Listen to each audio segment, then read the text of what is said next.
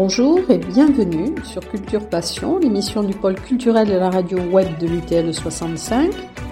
Culture Passion ou embarquement immédiat vers la galaxie Culture 65.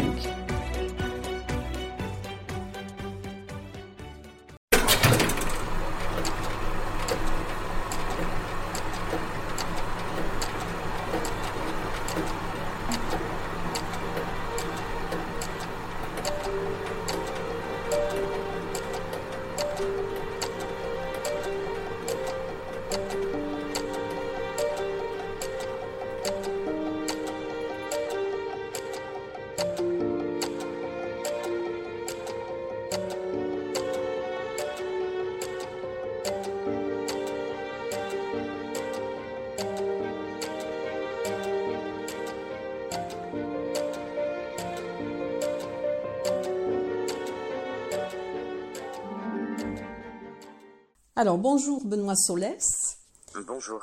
Merci d'avoir accepté cette interview avant votre venue à Tarbes donc pour la représentation de la machine de Turing au Théâtre des Nouveautés. Ça sera dans le 27 mai. Mhm. Alors j'aimerais bien euh, qu'on fasse euh, un petit peu connaissance, que les auditeurs euh, sachent un petit peu qui vous êtes, hein, parce que vous avez quand même une vie très très active et très, enfin je ne vais pas dire éclectique, mais enfin vous avez plusieurs activités quand même. Alors, vous êtes euh, aussi près de la région, puisque vous, êtes né à Agen. Tout à fait, oui, oui je suis euh, Agenais de, de naissance et je le reste de cœur, même si je vis aujourd'hui euh, à Paris. Eh bien, je, suis comédien avant tout, oui. et plus nouvellement auteur. et ça, c'est vraiment mon, activité principale. Mais c'est vrai aussi que j'ai quelques fonctions, disons, euh, politique, mais euh, disons, je, suis conseiller régional euh, en Ile-de-France, où je m'occupe évidemment des questions culturelles liées au cinéma, au spectacle vivant et à l'éducation artistique, par exemple. Voilà, et vous vous définissez plutôt comme un acteur engagé en politique qu'un homme politique. Oui, tout à fait. je, ne suis pas un homme politique, mais, mais j'avais envie vous savez, notre métier parfois nous emmène à être un peu tourné vers nous-mêmes, nos histoires, nos émotions, notre travail. J'avais besoin d'avoir euh, un engagement qui aurait pu être associatif, qui aurait pu être euh, humanitaire, et, il s'est trouvé que, euh, voilà, par le hasard de la vie et des rencontres, ça a été plutôt politique. Mais, mais j'avais besoin de, voilà, de quelque chose qui me sorte un peu de, de l'entre-soi des, des, comédiens, où on vit quand même beaucoup entre nous, mais et ça, ça me plaît beaucoup de, d'avoir cette ouverture-là. Et alors, comment arrivez-vous justement à concilier cette, cette vie politique et cette vie de comédien et d'auteur? Alors, bah, par un emploi du temps bien réglé, mais je suis en ce moment en, tournée, donc avec la, machine de Turing, ce qui va m'emmener au Théâtre des Nouveautés, mais aussi avec ma nouvelle pièce, La Maison du Loup, que je commence à, présenter. Oui. Et donc voilà, beaucoup de déplacements. J'étais bah, chez moi d'ailleurs à Agen pour jouer La Maison du Loup. En avant-première. En avant-première. Oui, c'est ça. J'étais hier au Conseil régional pour la, la, reprise de, après la phase des élections et, et, je suis là présentement à Nîmes où je joue ce soir la machine de Turing donc beaucoup de déplacements et une bonne gestion de l'emploi du temps. Mais, mais c'est merveilleux. Puis j'ai la chance avec Turing d'avoir une pièce qui rencontre le succès qui rencontre très largement le public autour d'un thème passionnant. Donc je, je suis très heureux de défendre de raconter cette histoire euh, un peu partout.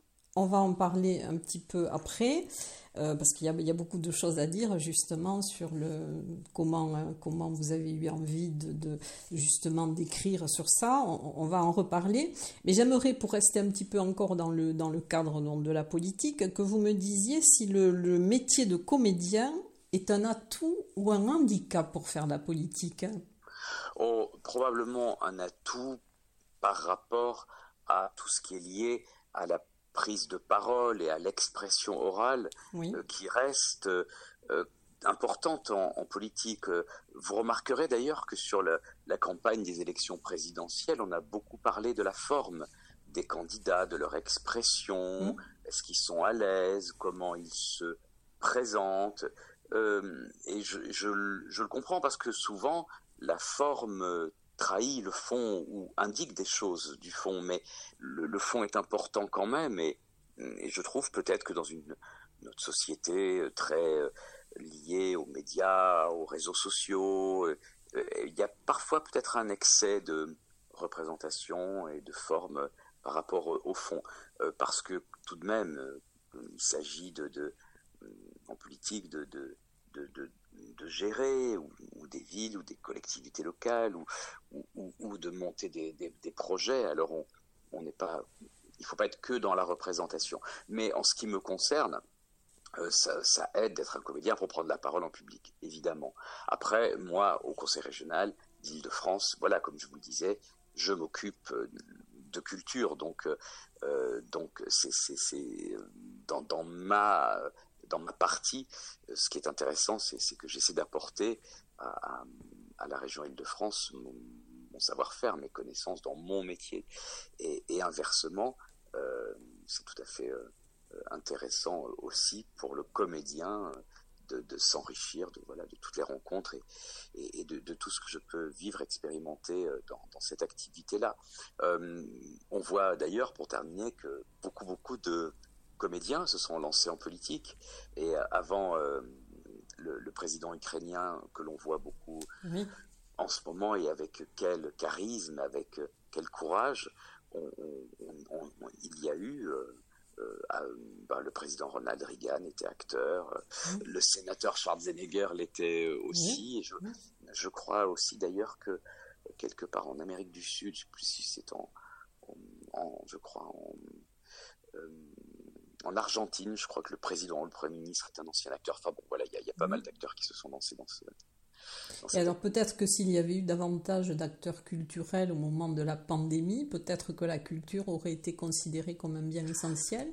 Ça c'est certain, vous avez bien raison de le dire. Je, pour tout vous dire, j'ai toujours pas compris pourquoi dans les arbitrages qui étaient faits, euh, il y a eu cette, ce distinguo. je le premier confinement, on l'a vécu collectivement, on était tous dans la même galère, si j'ose dire, et personne n'a trouvé à redire que les théâtres soient fermés. On ne savait pas dans quoi on était, les lieux publics étaient fermés, point barre. Euh, sur le second confinement, quand il y a eu des choix qui ont été faits, on n'a pas compris pourquoi les salles étaient fermées alors qu'elles étaient données comme non dangereuses, étude après étude, pourquoi les, les supermarchés, les trains, les RER e étaient bondés?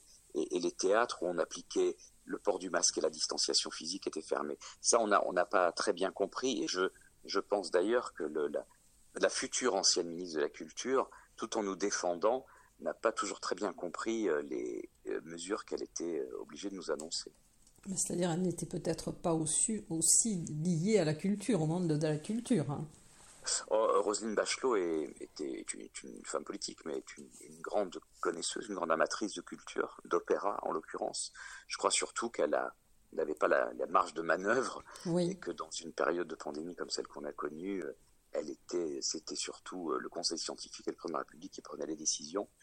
Et euh, bon voilà, il y a eu tout d'un coup une espèce de fantasme comme quoi les salles de spectacle étaient ou les cinémas étaient des lieux dangereux, alors qu'il a, il a été prouvé que en période de pandémie, euh, en tout cas dans celle qui était la, nôtre, en, appliquant la distanciation et le port du masque, il n'y avait aucun risque. Il n'y avait pas de cluster, il y en avait moins qu'ailleurs.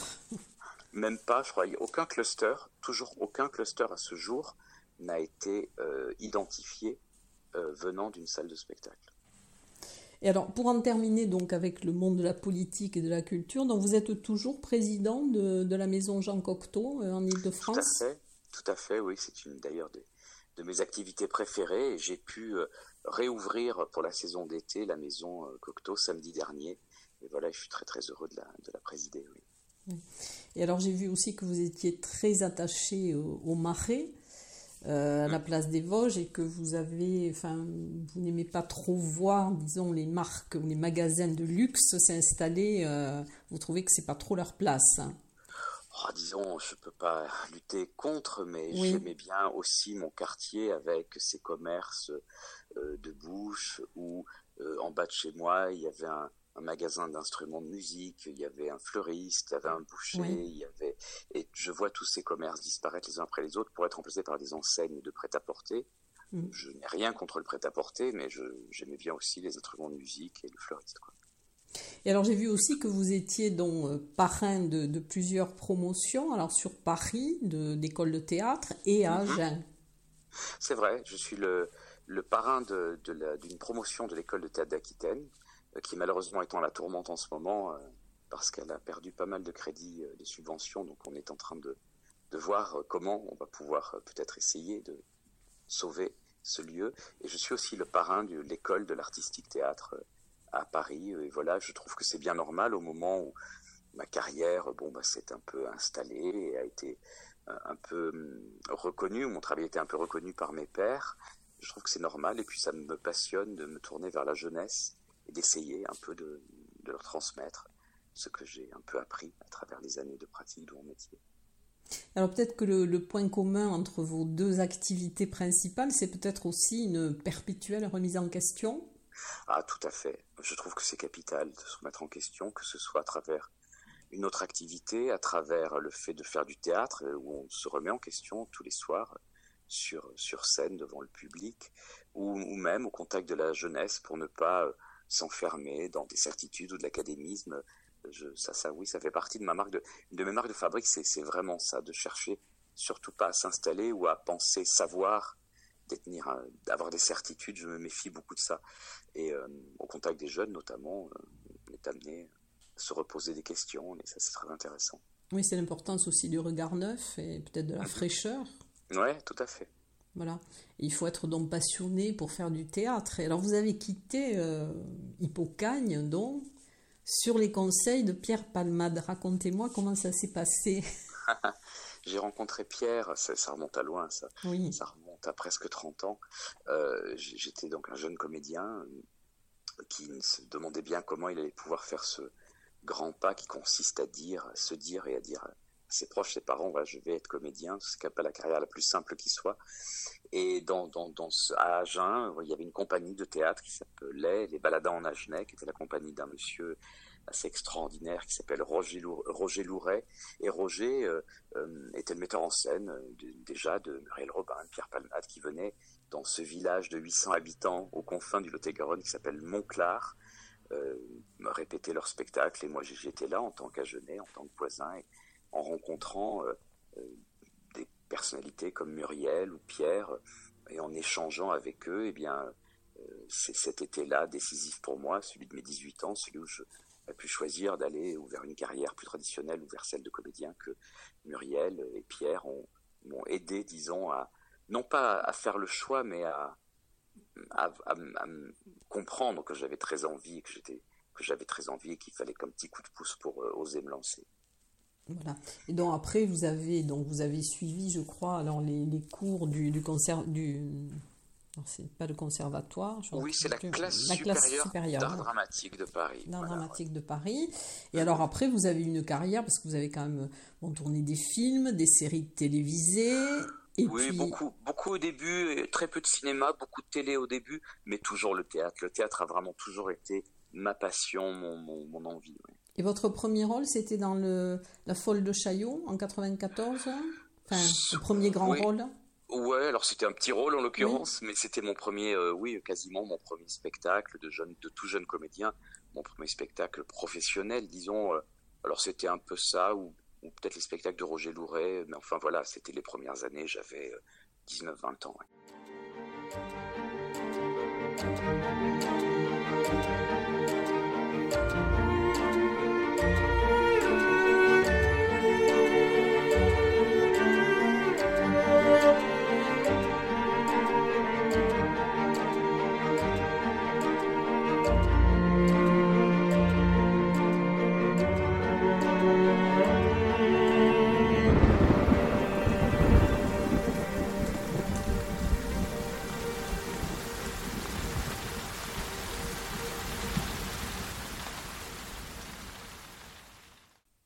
Vous avez joué, oui, euh, beaucoup de, grands auteurs, hein, Giraudoux, Maupassant, Shakespeare, euh, mhm. Molière, Jean Genet. Et alors, dans les rôles que vous avez interprétés, alors là, il y a celui que vous avez écrit euh, sur Tennessee Williams, mais je crois qu'un des mhm. rôles qui vous a marqué, c'est Cyrano de Bergerac. Oui, c'est, pas surprenant, c'est une, peut-être une des plus grandes pièces françaises. et, peut-être un des plus grands rôles qui soit. C'est un rôle que je ne m'attendais pas à jouer.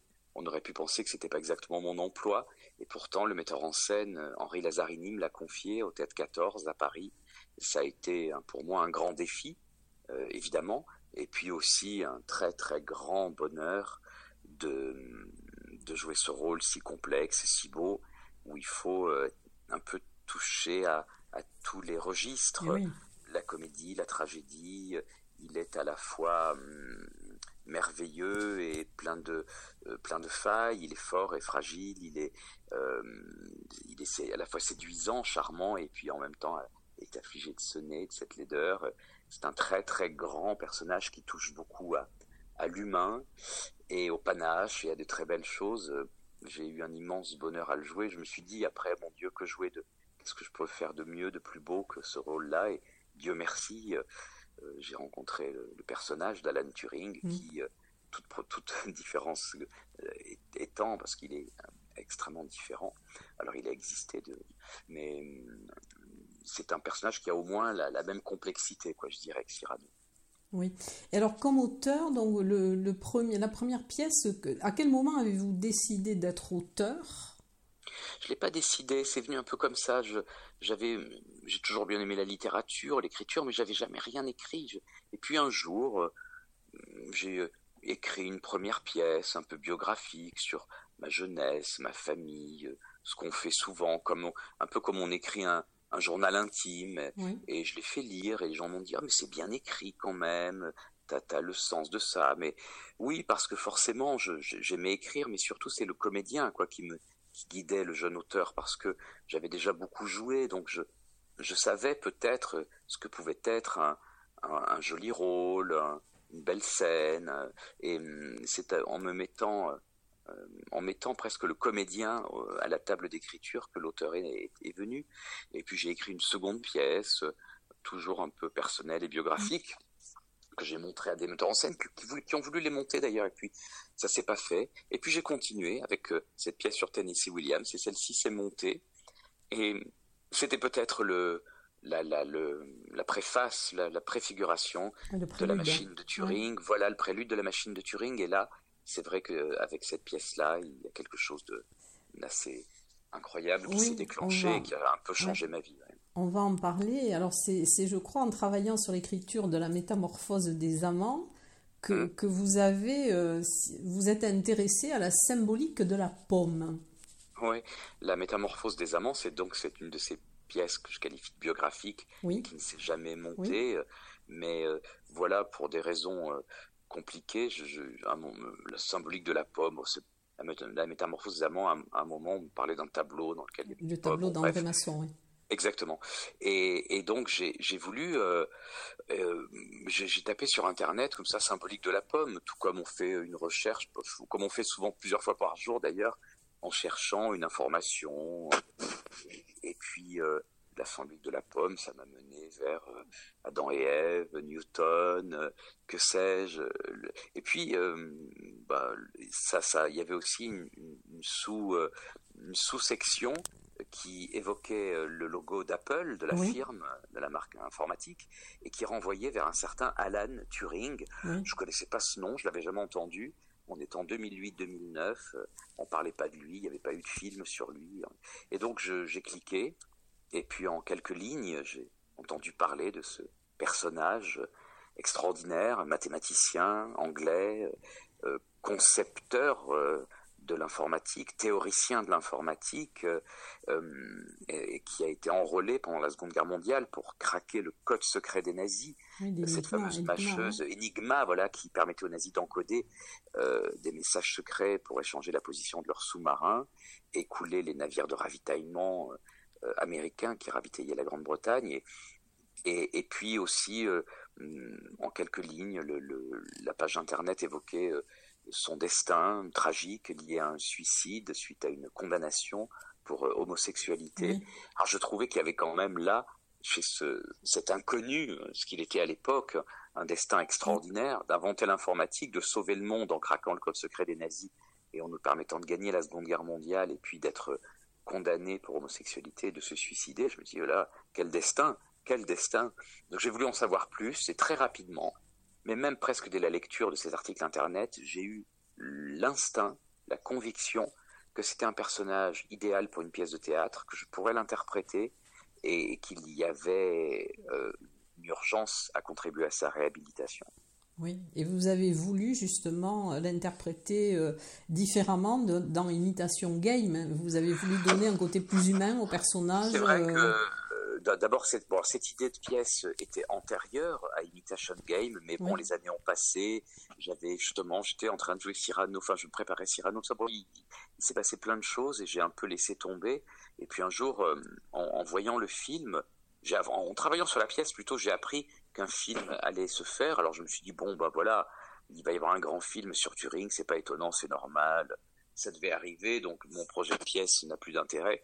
Et j'ai laissé tomber, puis deux, trois ans après, je suis allé voir ce fameux film, que j'ai trouvé d'ailleurs fort bon, et en même temps, j'ai été euh, étonné peut-être de voir le traitement du personnage. Je l'ai trouvé que d'abord le côté gay, homosexuel, euh, manifestement dérangé encore un peu, et puis surtout que le personnage avait été très lissé, euh, tout ce qui était subversif chez Turing avait été un peu enlevé dans du film, hum, son, bégaiement, son espèce d'autisme Asperger, son, euh, son côté même un peu étrange, décalé, son rire absurde, les jeux de mots souvent un peu étranges et tout, tout, ça avait été devenu, même euh, tout ce que les gens qui l'ont connu décrivaient, un, garçon très très euh, mal fagoté, euh, à la limite sale, et, on voit dans le film une espèce de dandy un peu froid, alors que Turing était connu pour être extrêmement extraverti, tout en étant autiste. Enfin, bon, bref, j'étais étonné de tout ça, et je me suis dit au fond peut-être que le théâtre aura plus de liberté de ton, et, et que ce sont les contraintes et les conventions du cinéma hollywoodien qui les ont emmenés à lisser le personnage de la sorte. Alors, j'ai voulu, euh, tiens, je dis ça vaut la peine de faire ma pièce quand même en montrant le personnage. Oh, j'oserais pas dire tel qu'il était vraiment, mais au moins tel que je le vois, moi, d'après tout ce que j'ai lu, et, et, puis aussi tout ce que j'avais envie peut-être de jouer, tout ce que je ressentais, quoi, tout simplement. Et ce, qui est extraordinaire, enfin extraordinaire et tragique, c'est sa fin avec une pomme qui était euh, imprégnée de cyanure. C'est ça, la légende de Turing est aussi, au-delà de tout ce qu'il a fait et inventé, est très liée à, cette mort. Il, adorait le personnage de Blanche-Neige, euh, ce qui montre bien d'ailleurs son côté grand gamin. Il, il, est allé voir le film à sa sortie et il est allé le revoir au moins cinq fois et il adorait, il avait été très frappé par cette scène euh, de, la sorcière qui trempe la pomme dans le chaudron pour l'empoisonner et donner la mort à Blanche-Neige. Et, curieusement, euh, sans que le lien puisse être totalement avéré, ça reste un mystère, mm. ce qui est certain, c'est que Turing s'est suicidé en trempant une pomme dans du cyanure et en la croquant. L'autopsie le confirme, il y avait une pomme euh, empreinte de cyanure posée sur sa table de nuit et, son autopsie a, confirmé qu'il était mort de, l'ingestion de, cette substance. Alors, est-ce que c'était un clin d'œil à Blanche-Neige? Est-ce que ça voulait dire euh, qu'il avait envie lui aussi de, de, cherchait son prince charmant? Enfin, toutes ces interprétations romantiques qu'on peut faire de son geste. Sa mère disait que c'était peut-être un geste tout simplement accidentel. Quoi qu'il en soit, euh, ça a pas mal alimenté sa légende, et puis jusqu'à ce fameux logo Apple que certains disent être un hommage à la... pomme croquée. La pomme croquée, voilà. Alors pourquoi une pomme croquée euh, Alors certains disent chez Apple et notamment Steve Jobs a dit mais c'est euh, Newton, mais pourquoi croquer alors? Ça fait quand même beaucoup penser à Turing, et d'autant plus qu'à une, certaine époque le logo d'Apple était cette pomme arc-en-ciel comme le, drapeau de la communauté gay. Alors à la mort de de Steve Jobs, pas mal de gens chez Apple ont dit voilà, on pouvait pas le dire à l'époque parce que ça aurait été un préjudice commercial trop grand de relier une firme qui vend des ordinateurs dans le monde entier, y compris au Moyen-Orient, pays où l'homosexualité est encore punie de mort. Ça aurait été trop dangereux de le relier à, une nouvelle icône gay. Mais aujourd'hui, les langues se délient et même si ça reste un grand débat, certains disent que le logo d'Apple est évidemment un hommage à Alan Turing. Oui, qui est quand même le père de l'intelligence artificielle. Hein. Euh, c'est, vraiment, enfin, il a été un précurseur dans ce, dans ce domaine. Mm-hmm. Et alors vous dites, et vous dites que ce qui l'a inspiré, donc, c'était les, merveilles de la nature, c'est-à-dire avec les questions un peu existentielles que tout le monde se pose. Oui, euh, on a offert à Turing un, petit livre, un livre pour enfants, hein, vraiment, euh, que je que j'ai d'ailleurs dans le spectacle avec lequel je, joue. C'est un petit bouquin de vulgarisation scientifique qu'on peut donner à, un enfant vers, euh, je sais pas, oui, 7 ans, 10 ans, et lui, il l'a eu très tôt d'ailleurs. Il a appris à lire tout seul. Il était il était évidemment extraordinairement intelligent et ce livre l'a vraiment, c'est ce qu'il disait d'ailleurs, en tout cas ouvert à, son, son esprit et surtout sa curiosité euh, une des grandes qualités de Turing, au-delà de son intelligence, sa curiosité. Il voulait comprendre, comprendre comment la nature était programmée, euh, pourquoi les cellules se divisent, sous l'ordre de quel programme, de quelle logique, et euh, il était passionné de reconnaître comme ça dans la nature, par exemple, des suites mathématiques comme celle de Fibonacci, où chaque nombre est la somme du, nombre précédent. Et il disait si une suite mathématique peut euh, configurer finalement l'ordonnancement d'une fleur, le, la forme d'un d'un escargot. Euh, euh, alors ça veut dire qu'il y a une logique, et s'il y a une logique, c'est qu'il y a une pensée, et s'il y a une pensée, c'est qu'il y a un penseur, et donc à travers ces recherches scientifiques, il posait des questions au fond extrêmement existentielles, et c'était un, un, mathématicien qui recherchait Dieu, comme beaucoup de mathématiciens d'ailleurs, à un très haut niveau de mathématiques, on arrive à, des questions euh, ben voilà, existentielles. Donc ça c'est assez passionnant. Et la pièce aborde aussi ce thème-là et les gens repartent tout plein de ces questions et, quand on, discute avec le public à la fin de la pièce, qui est devenue une tradition d'ailleurs, les, les gens sont passionnés par ces questions que, Turing nous pose parce que nous nous les posons nous-mêmes. Et alors cette pièce quand même a eu euh, quatre Molières. Hein. Euh, vous avez eu donc celui de l'auteur et du comédien, il y a eu celui de, la, de, la, mise en scène, et le, quatrième Molière, donc c'était le meilleur spectacle. Meilleur spectacle. Euh, alors, quand vous allez jouer à table, qui, va être votre... Est-ce que c'est... Parce que je vois que c'est par alternance, il y a trois comédiens. Alors, ce sera à Tarbes, ce sera Jules Doucet, voilà, qui est un de, qui n'a pas été le, créateur de, du rôle, qui était Amaury de Crayoncourt, mais Jules euh, est maintenant avec moi euh, sur euh, sur cette cette tournée et c'est lui qui jouera à Tarbes, voilà. Alors la musique aussi, puisque bon, on m'a fait parvenir un extrait hein, de la musique que je mhm. trouve très, enfin c'est le prologue, donc je trouve ah. très très parlante. Et, et, donc, enfin, il y aura donc cette représentation qui est le 27 mai euh, à 20h30, donc c'est au Théâtre des Nouveautés. et je serai très heureuse de la, de la voir, puisque ah, j'y suis. Enfin, normalement, j'ai des places, donc je vais la voir.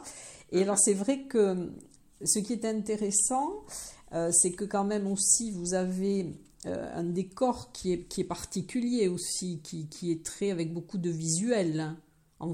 Oui, il y a une création vidéo, il y a une espèce de, bibliothèque qui, dans laquelle, sur laquelle on projette des vidéos qui sont des images créées ou que je suis allé tourner en Angleterre et, ce sont c'est comme une projection mentale de Turing. La pièce, c'est vraiment une espèce d'équation émotionnelle de Turing. elle, vise à nous faire appréhender euh, tout ce qu'il a fait, euh, tout ce qui historiquement est avéré ou toutes ses recherches scientifiques, mais elle vise surtout à nous faire rencontrer l'homme et à le faire connaître euh, à travers sa sensibilité, ses questions et, et je pense aussi à nous le faire aimer.